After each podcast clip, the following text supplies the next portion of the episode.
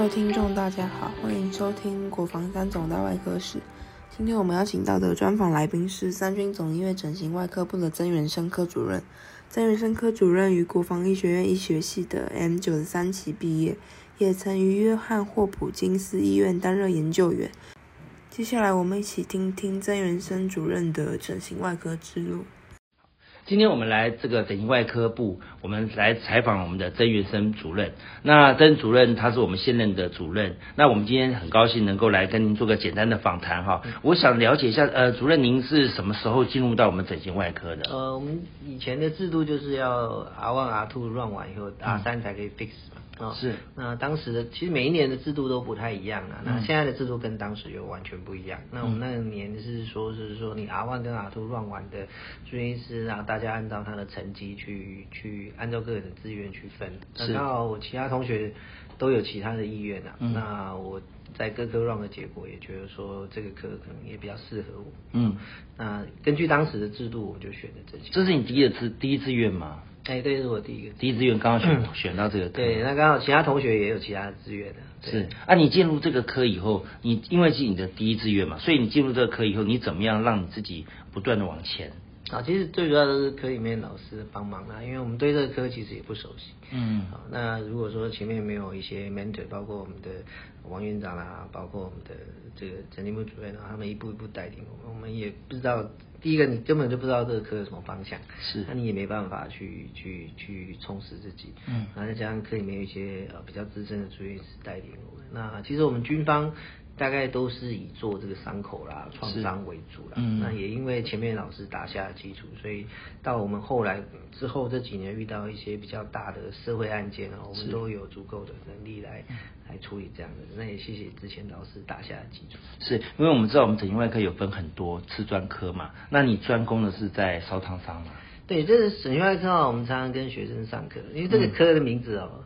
取得很不好，嗯是哦嗯像你神经外科，你讲人家就知道你一定是做神经，嗯你说骨科，人家说你做骨头，妇产科一定是做妇产，嗯是那整形外科人家就听不懂。那其实教科书有很明确的告诉我们，就嗯整形外科其实有四个范畴，一个是整形美容，是那这是大家以为我们唯一的范畴，那其实它只是其中一个。那第二个是手。嗯哦，所以手的创伤也是整形外科的一个范畴。嗯那包括接段子啊，这些都是整形外科的工作。那再来就是伤口的重建，是那以及烧伤。嗯那过去我曾经呃花比较多时间在做，在学习这个烧伤治疗烧伤。嗯可是因为社会形态的改变，嗯哦，那因为现在台湾的这个公安啊越来越好。是哦，那包括我们以前老师他们那个年代，常常会有一些爆竹工厂爆炸，嗯现在年轻人都没听过这种事故，对好，啊所以烧伤的病人在全台湾都是在急剧的降低。那其实对一个国家的公共卫生，这是一个很好的事情，是呃，这是一个很好的事情。所以呃，现在几乎说就是说你想要去做也没有那么多病人，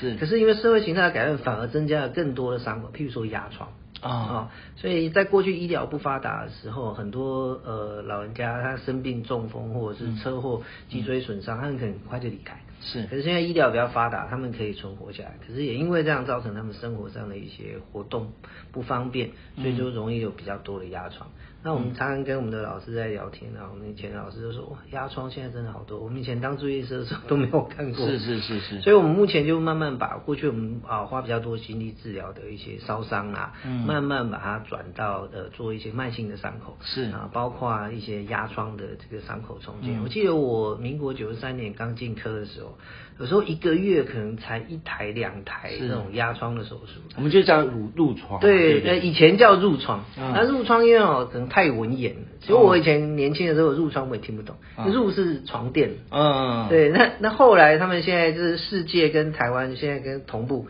就把这个“入”这个字给它拿掉，就改叫“压疮”。那压的话，家属其实就比较能听得懂，就是嗯哦，原来是压到，嗯那我要怎么预防它？嗯就不要压到，嗯对，所以这个我觉得改名字也蛮好的。是那现在今像我们今天就今天手术就有三台压疮，是是光一天就会有三台。对，因为这个现在急诊 ICU 它长期一直卧床，就会有这种状况，对比对例对越这是越一个高。社会形态的一个改变。那还有另外一个就是说，我们的糖尿病的病患也越来越多。是那过去医疗比较不发达，你看这些病人有可能他在很早期就因为其他并发症离开，是可因为现在大家都照顾的很好，所以他们慢慢会有一些糖尿病组的一些状况出来。嗯所以我们在目前大概我们包括我们三种或者是全台台湾的整形外科医师都会慢慢转做这些呃困难的伤口跟慢性的伤口。是，那呃，现在我们知道整形外科分在四个大块哈、那我们现在新进的这些学生，他会来选择我们整形外科的时候，你是怎么样的有效去跟他们呃分诱导他们去做不同的次专科？因嗯为毕竟美容整形可能在这个整形外科里面还是比较夯的嘛。是是是那可能总不能说全部压在这边啊。那身为主任的时候，你会怎么样的方式去告诉他说，其实哪一个方向是对你这个问题真的很好，但我没有很好的答案。不过好在我也不是三总第一个整形外科主任，我是前面有很多典范可以让我是学习。那三总整形外科它是一个训练中心，是那训练中心有它的目的，比嗯如说、呃今天有住院师来你这个医院学习，嗯你的责任就是把它教好。是那你教好的意思就是，他这四个范畴他都要会。嗯那将来他想要往哪边发展，是很可能就不是我可以控制的，因为我们这个医院也没有办法无限制的接受每一位留下来担任主治医师，是所以将来他们都会有各自各自的发发展，那就看他自己的意愿。所以还是那我要嗯的责任应该是说，让他们这四个范畴都能学起来，嗯都会这样。哦那所以当然你不我是也不嗯是事业都做得很好，是那好在就是我们科里面还有一些老师，他们都在其他领域都做得很好，嗯那都可以帮我教指导他们这样子。是，那你现在目前在三种里面，这四个科的平均分配里面，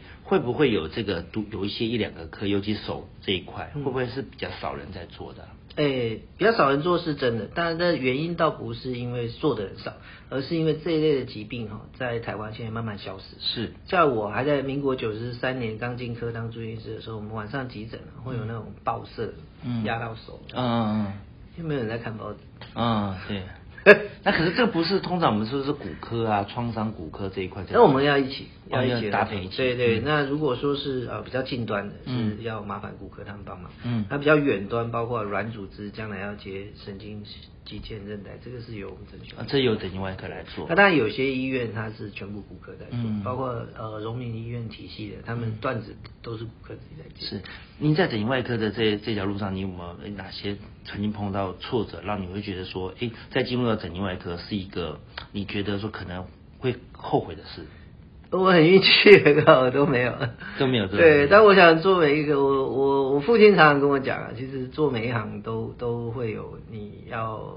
你会埋怨的地方，啊是对，但是没有工作你会更痛苦，是对，所以我我运气很好啦，就是说我我们的老师也不会给我们，就有些事没有做好，他也是觉得说，因为才嗯刚开始。是所以我我可能这方面没有太多的对哦经那验我可以分享。是是是，我我知道您在整形外科这样一路上，您是那时候什么时候出去的？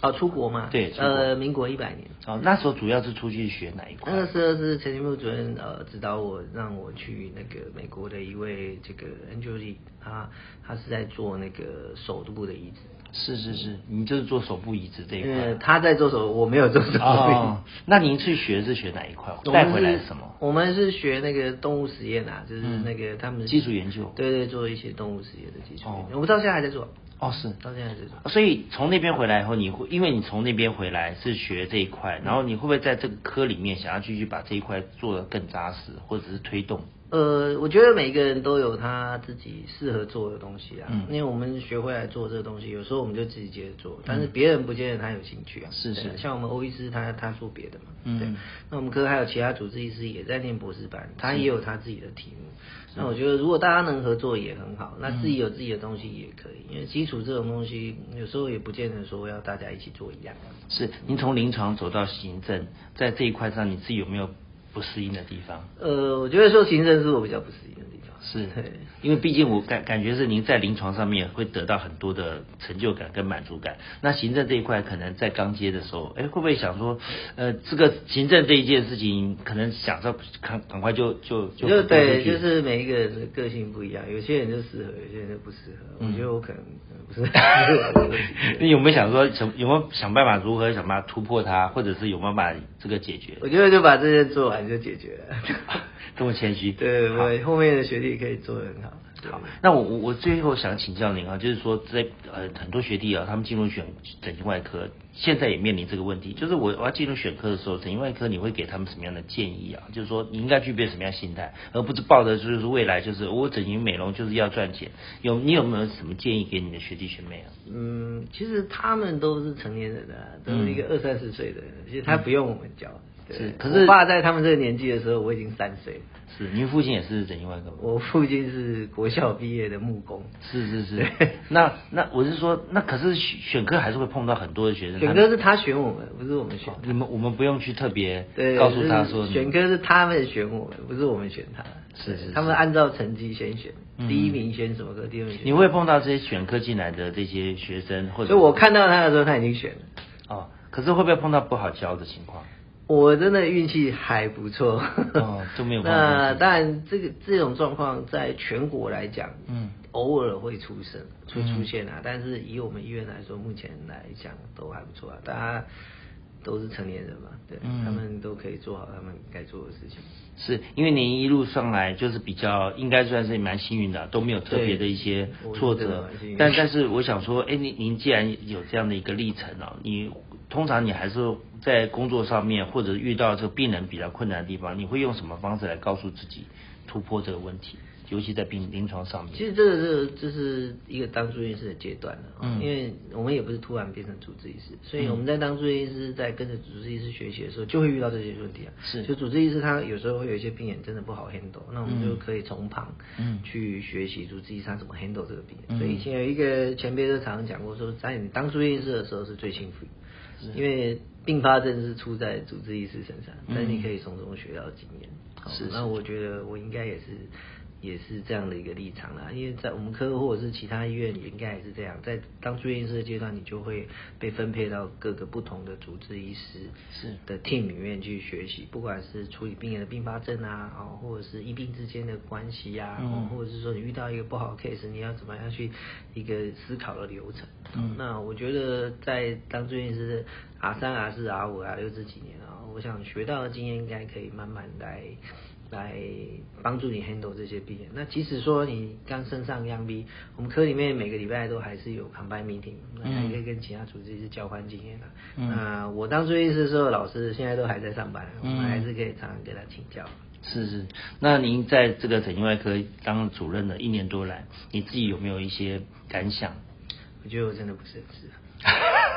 真的非常非常客气。不过我觉得未来在整形外科里面，不管您适不适合，我都觉得说，至少在这一任上，有些主任他很积极的想把这个科做扩充，可是有些主任他觉得可能在行政上不适合，但是未来在研究上面可能就有很大的突破跟发展。嗯对啊那我们想在最后请教您，您自己在研究上面，又在整形外科的这个临床上面，你自己有没有对自己的期许下一步？我的期许就是希望每一个来我们科训练的住院医师，他嗯都能够完成他训练的